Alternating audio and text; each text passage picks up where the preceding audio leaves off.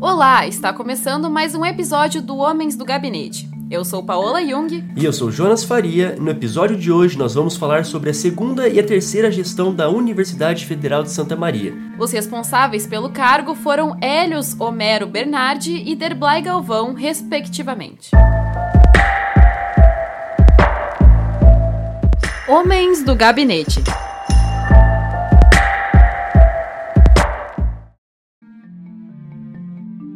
No dia 7 de dezembro de 1912, em Alegrete, cidade aqui do Rio Grande do Sul, nascia Hélios Homero Bernardi.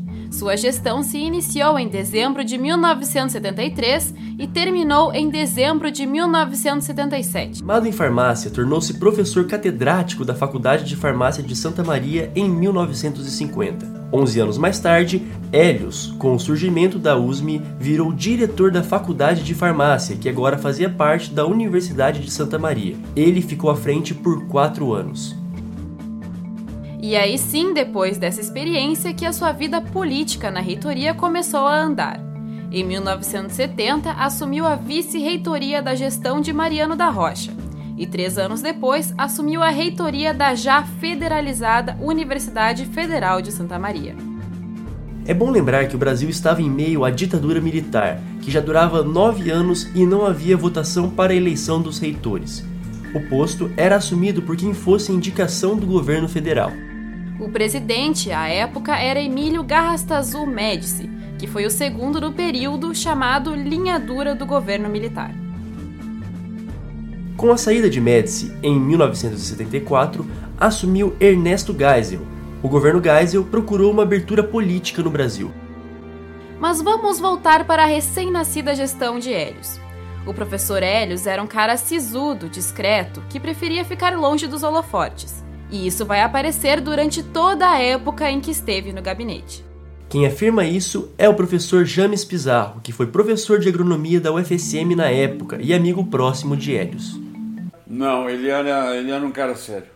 Ele não era assim extrovertido, não era muito de.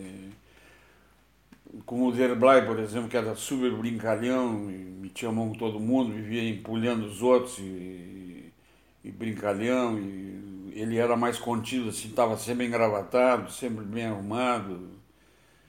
Não era. Ele era de estrutura conservadora. Hélio João Belinasso, no livro de sua autoria UFSM Uma Luz em Nossas Vidas, em que relata sua relação com a universidade e sua amizade com Mariano da Rocha e Hélios Bernardi, ajudou a construir o perfil do reitor desse episódio. Abre aspas. Justo, bondoso, íntegro e respeitado pelos colegas e subordinados soube ser discreto e dar continuidade aos planos de seu antecessor com a fidelidade que lhe era própria. Fecha aspas. Como já dissemos, Hélios foi vice do reitor fundador por quatro anos. E por substituir o maior reitor da história da instituição, teve a responsabilidade de dar sequência ao sonho materializado do Mariano. A relação dos dois era um tanto quanto desequilibrada, como conta James Pizarro. Ele sempre ficou na sombra do, do, do, Mariano. do Mariano. Mariano era o. Ninguém, ninguém ousava duvidar da autoridade do Mariano. As características psicológicas de Hélios, como recém-dito, apareceram de forma clara nos seus atos enquanto reitor da UFSM. James Pizarro, que tinha contato direto com Hélios, conta um pouco mais sobre isso. E ele me dizia, me disse uma coisa que me marcou, até eu escrevi no Facebook uma vez, no meu blog, aliás. Ele me disse: Eu não serei lembrado na universidade. Eu digo: Mas por que, doutor? Ele me disse: Porque eu estou tratando de coisas que a terra esconde. Como que a, que a terra esconde? Esgoto, fazendo saneamento básico, é, fazendo os tubos as sangas que estão a céu aberto eu estou canalizando, a fiação subterrânea, os telefones subterrâneos. Como isso não vai aparecer no futuro, eu não seria lembrado. E realmente o período do Hélios não foi marcado por grandes construções, como no caso da gestão passada do Mariano da Rocha. Hélios preocupou-se muito mais em criar a infraestrutura necessária para que a universidade pudesse existir. Mas não foi apenas essa opção que fez com que Hélios não executasse e concluísse obras iniciadas no período passado. Houve um período econômico um pouco complicado. No relatório de gestão de 1976, feito pela própria assessoria do gabinete do reitor, Hélios, logo na apresentação, escreveu que, abre aspas, ainda não foi possível receber o financiamento prometido nas obras da cidade universitária, fecha aspas. James é quem traduz isso para a gente. O problema é o seguinte: a ideia que se passava na cidade é que depois que o Mariano deixou a reitoria, depois que o Mariano deixou a reitoria, as verbas deixaram de vir com a mesma velocidade que, que vinham como. independente de qual fosse o reitor. Uhum. Porque o Mariano pouco parava em Santa Maria. Mariano vinha a Santa Maria, despachava, fazia as coisas que tinha que fazer na universidade e passava em Brasília e na Europa fazendo convênios. Para o FSM. Para o FSM. Por outro lado, Hélio João Belinasso, o autor do livro recém-citado O FSM, Uma Luz em Nossas Vidas, traz à tona uma contradição. E o Hélios, ele tinha um trânsito muito grande naquela época com talvez até maior do que o Mariano, eh, não vou fazer essa comparação porque seria eh, uma injustiça fazer, né? mas ele tinha um trânsito muito grande com, com as forças políticas do país. Não sei porquê, não sei como, mas ele era muito bem visto pelas forças políticas do país. E isso facilitou a ele também conseguir muita verba para dar continuidade às obras do Mariano. Mas o próprio explica que Hélios, no fim das contas, foi sim responsável por uma parcela do dinheiro que possibilitou as construções da gestão seguinte do seu então vice-reitor. O professor Hélio, diga-se de passagem, pelo, pelo, eu não sei, teria que se, se, se aprofundar a questão, mas ele era, se interessou muito em desenvolver projetos de infraestrutura, exatamente aquilo que vocês falaram. Projetos que, eh, muitos dos quais foram, não aparecem hoje, portanto, debaixo da terra, tubulações e coisas, etc. E tal, porque junto com o escritório de obras, aí eu também participava, mas junto com o escritório de obras, porque o escritório de obras fazia os projetos eh, e ele ia atrás de dinheiro. Então, muito, muito dinheiro eh, não veio na gestão dele, veio na gestão do professor Debray. Hélios, em dezembro de 1977, foi sucedido pelo seu vice-reitor Derblay Galvão. Apenas quatro anos após deixar o gabinete, Hélios Homero Bernardi faleceu pouco tempo antes de completar 69 anos.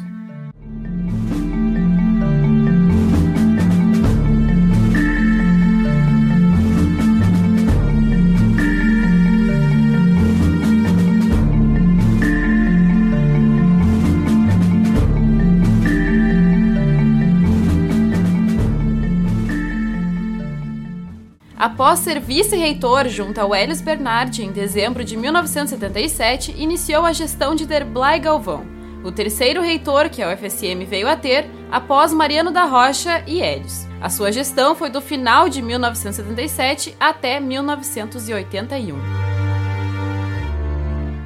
Nascido em 16 de março de 1928 na cidade de Montenegro, no Rio Grande do Sul, se formou em agronomia na URGS e começou a trabalhar como professor da Faculdade de Agronomia na UFSM em 1962, curso do qual se tornaria coordenador oito anos mais tarde.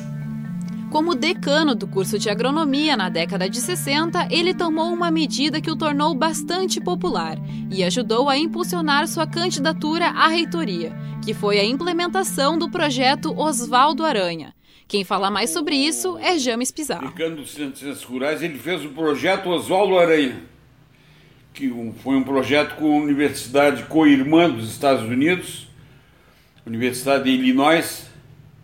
Chegou a ter avião, o Centro de Ciências.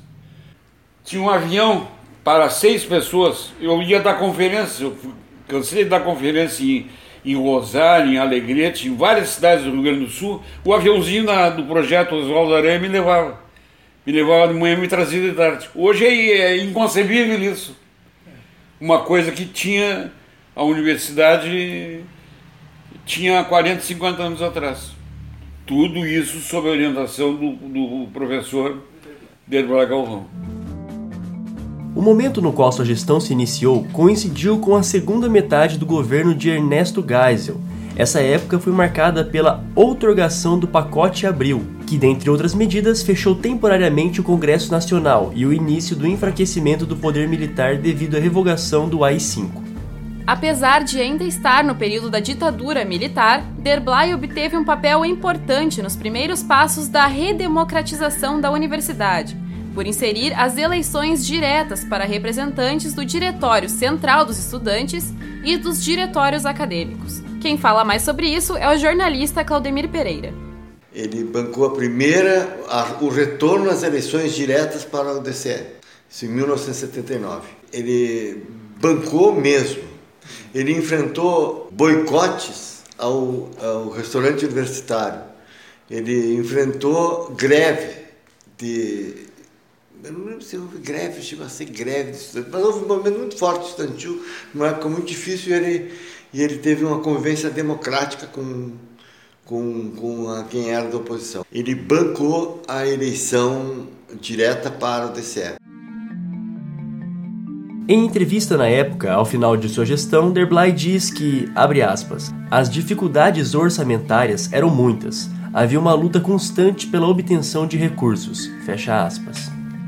Apesar dos empecilhos, aconteceram avanços na estrutura da UFSM em 1977, como o acabamento interno dos prédios para a inauguração. Entre as grandes inaugurações da época estavam o Hospital Universitário de Santa Maria, o USME e o Centro Universitário. A urbanização da universidade também entrou para os seus feitos, com o planejamento das estradas, plantação de árvores e todo o plano paisagístico, a UFSM de fato começou a tomar forma de cidade que possui até hoje em dia. Derblay Galvão também tinha uma preocupação com a formação acadêmica dos alunos e professores. Por isso, na época, houve um impulsionamento na criação de cursos de pós-graduação, além de uma parceria com a CAPES para incentivar os professores a se especializarem cada vez mais.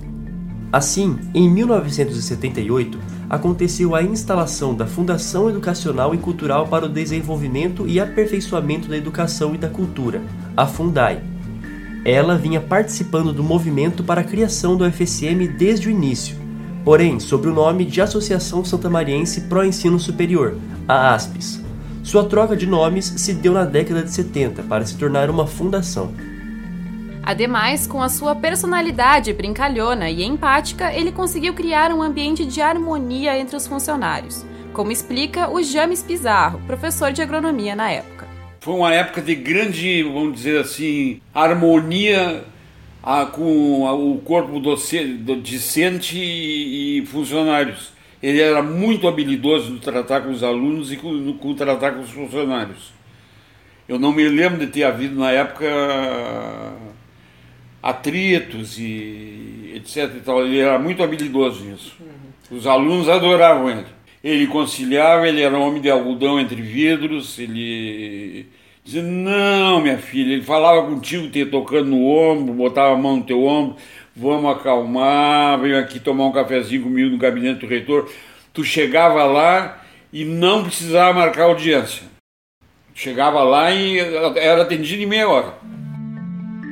Em seu último ano de gestão, Derblay Galvão participou da criação da editora da UFSM, que segue em funcionamento até hoje. A intenção da editora era incentivar a produção científica da universidade, além de divulgar trabalhos do tripé da educação, ou seja, do ensino, da pesquisa e da extensão.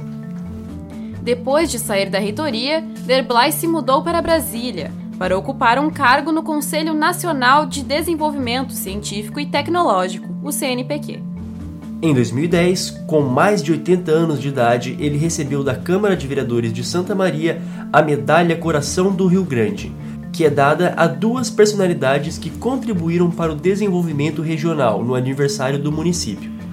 Derblay Galvão hoje em dia é aposentado e segue morando em Brasília, onde se estabeleceu com a família. Com a edição de Jonathan Mumba e Juan Grinks, esse episódio do Homens do Gabinete vai ficando por aqui. Muito obrigado a você que nos ouviu e até o próximo episódio. Tchau.